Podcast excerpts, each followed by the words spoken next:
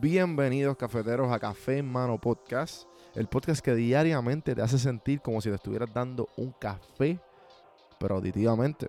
El café que te brinda inspiración, motivación y evolución. Aquí hay varias maneras de consumir este podcast.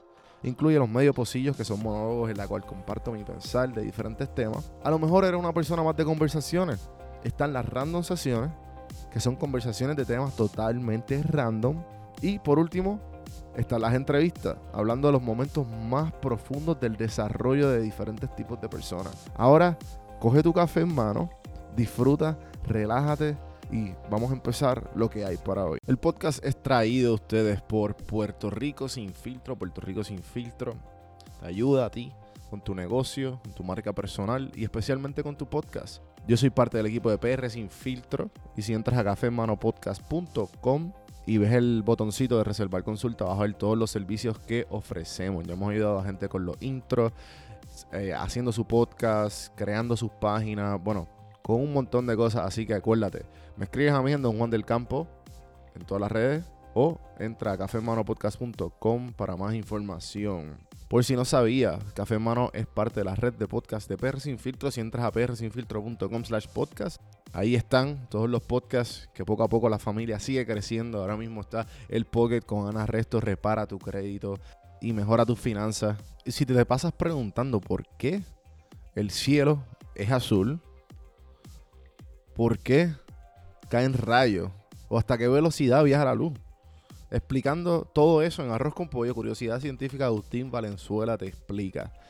Entra a prsinfiltro.com slash podcast para que veas la familia de podcast de PR Sin Filtro y escríbenos para ver cómo tu podcast puede ser parte de la red.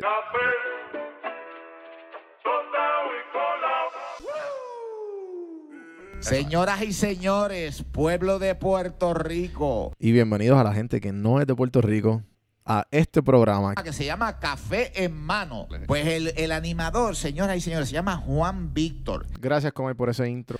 Bueno, yo, yo he sacado muchos episodios um, de, del estoicismo, pero nunca he abundado eh, sobre las personas con de que hablo. Usualmente el estoicismo está basado de un montón de personajes filosóficos de nuestra historia.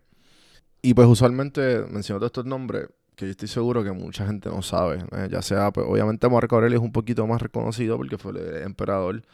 Um, y también está reconocido en la cultura popular una que otra vez. Y también tiene un libro bien famoso que se llama Meditaciones, um, que, también sé que, es bien conocido. Y también he dicho muchas frases del libro y mucho, he hablado muchos de, los quotes del libro que, tiene, que es básicamente un diario de Marco Aurelio. Um, también está Séneca, que también tiene otro libro. Y también está, y entiendo que los que si, si, escuchan Ryan Holiday o Tim Ferriss, que los dos son bien amigos, pues ellos hablan mucho de los estoicos. Um, y de ahí pues fue que yo eh, aprendí bastante de, de, toda esta filosofía. Y, y, pues en el día de hoy quiero hablarle un poco de Séneca, um, de la vida y la muerte de él. Y pues obviamente unas lecciones eh, sobre eso.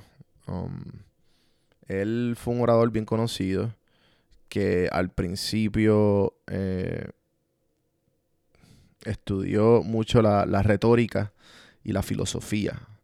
Y pues se convirtió en, un senador y luego eh, se metió en, un lío con uno del el, emperador en ese momento de adulterio. O sea, que lo, acusaron a él de estar con una mujer o con un hombre, no, no, estoy muy claro con quién fue porque pues, para ese tiempo las cosas eran diferentes. Y ¿qué pasa? No lo mataron, no lo condenaron a muerte, pero lo exiliaron. Entonces en este exilio, él duró mucho tiempo fuera y en este exilio, la única manera que él pudo regresar fue que el mismo emperador que lo exilió, que fue el emperador Claudius, y, y fue tutor de Nero. Y pues Nero, ¿qué sucede? Nero fue el emperador en el 54 antes de Cristo. Y pues Séneca, como tutor de él, se convirtió en una influencia bien grande de, Nero. Pero poco a poco, con los años, él fue la mano derecha de, de, Nero. Pero con los años, pues, pues fue declinando. Y, y, supuestamente hubo un rumor igual, o sea, él, él llegó a tanto poder y, consiguió tantos amigos que pues todo esto es traición tras traición. Pero él era conocido y él, fue, él es uno de los, de los pilares del estoicismo, de la filosofía estoica.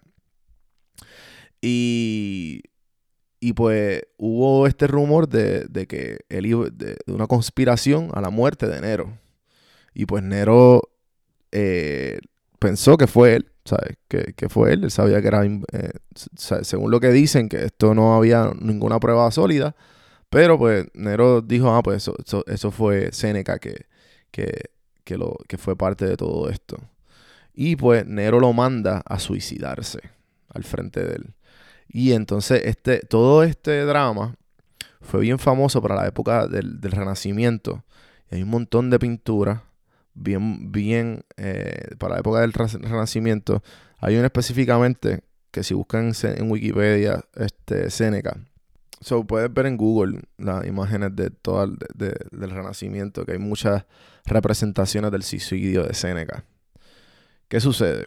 Pues Séneca es, este, después de esto, pues fue reconocido por, por todo su trabajo y, y él pasó a la historia como uno de los máximos representantes del estoicismo. Eh, la, la- la la principal fuente de su filosofía estoica se ha conservado hasta hoy día y pues quiero hablarle uno de sus escritos. Y dice, pero la persona sabia no puede perder nada. Tal persona tiene todo almacenado para sí mismo, sin dejar nada a la fortuna. Sus propios bienes se mantienen firmes, atados en virtud, lo que no requiere nada por casualidad y por lo tanto no se puede aumentar ni disminuir. Séneca sobre la firmeza del sabio. 5.4. Ok, ¿qué nos dice esto? Hay diferentes tipos de personas. Algunas ponen su dinero en activos, como acciones, bonos, propiedades. Otros invierten en, relaciones o logros, sabiendo que pueden recurrir a estas cosas tan fácilmente como otros pueden extraer fondos de una cuenta bancaria. Pero el tercer tipo de persona, dice Séneca, invierte en sí mismo, en ser una persona buena y sabia. ¿Cuál de todos estos activos es más inmune a las fluctuaciones y desastres del mercado? ¿Cuál, es más resistente frente a las pruebas y tribulaciones? ¿Cuál nunca te abandonará? La vida de Séneca es un ejemplo interesante. Se hizo bastante rico como el, como el amigo del emperador, pero a medida de que Nerón se volvió más y más trastornado, Séneca se dio cuenta de que necesitaba salir. Le ofreció un trato a Nero. Le, le- daría a Nero todo su dinero y devolvería todos los regalos de Nero a cambio de una libertad total. Finalmente Nerón rechazó esta oferta, pero Séneca se fue de todos modos, retirándose en relativamente en paz. Pero, pero un día los verdugos llegaron a su decreto mortal. En ese momento, ¿en qué confiaba Séneca? No era su dinero. No fueron sus amigos, quienes, aunque tenían buenas intenciones, fueron una fuente considerable de dolor y de duelo. Era su virtud y su fuerza interior. Fue el momento más difícil de Séneca, el último y el mejor. So, con todo esto que dije de la vida de Séneca y para que más o menos sepan, por eso es que le quería dar un poquito de background.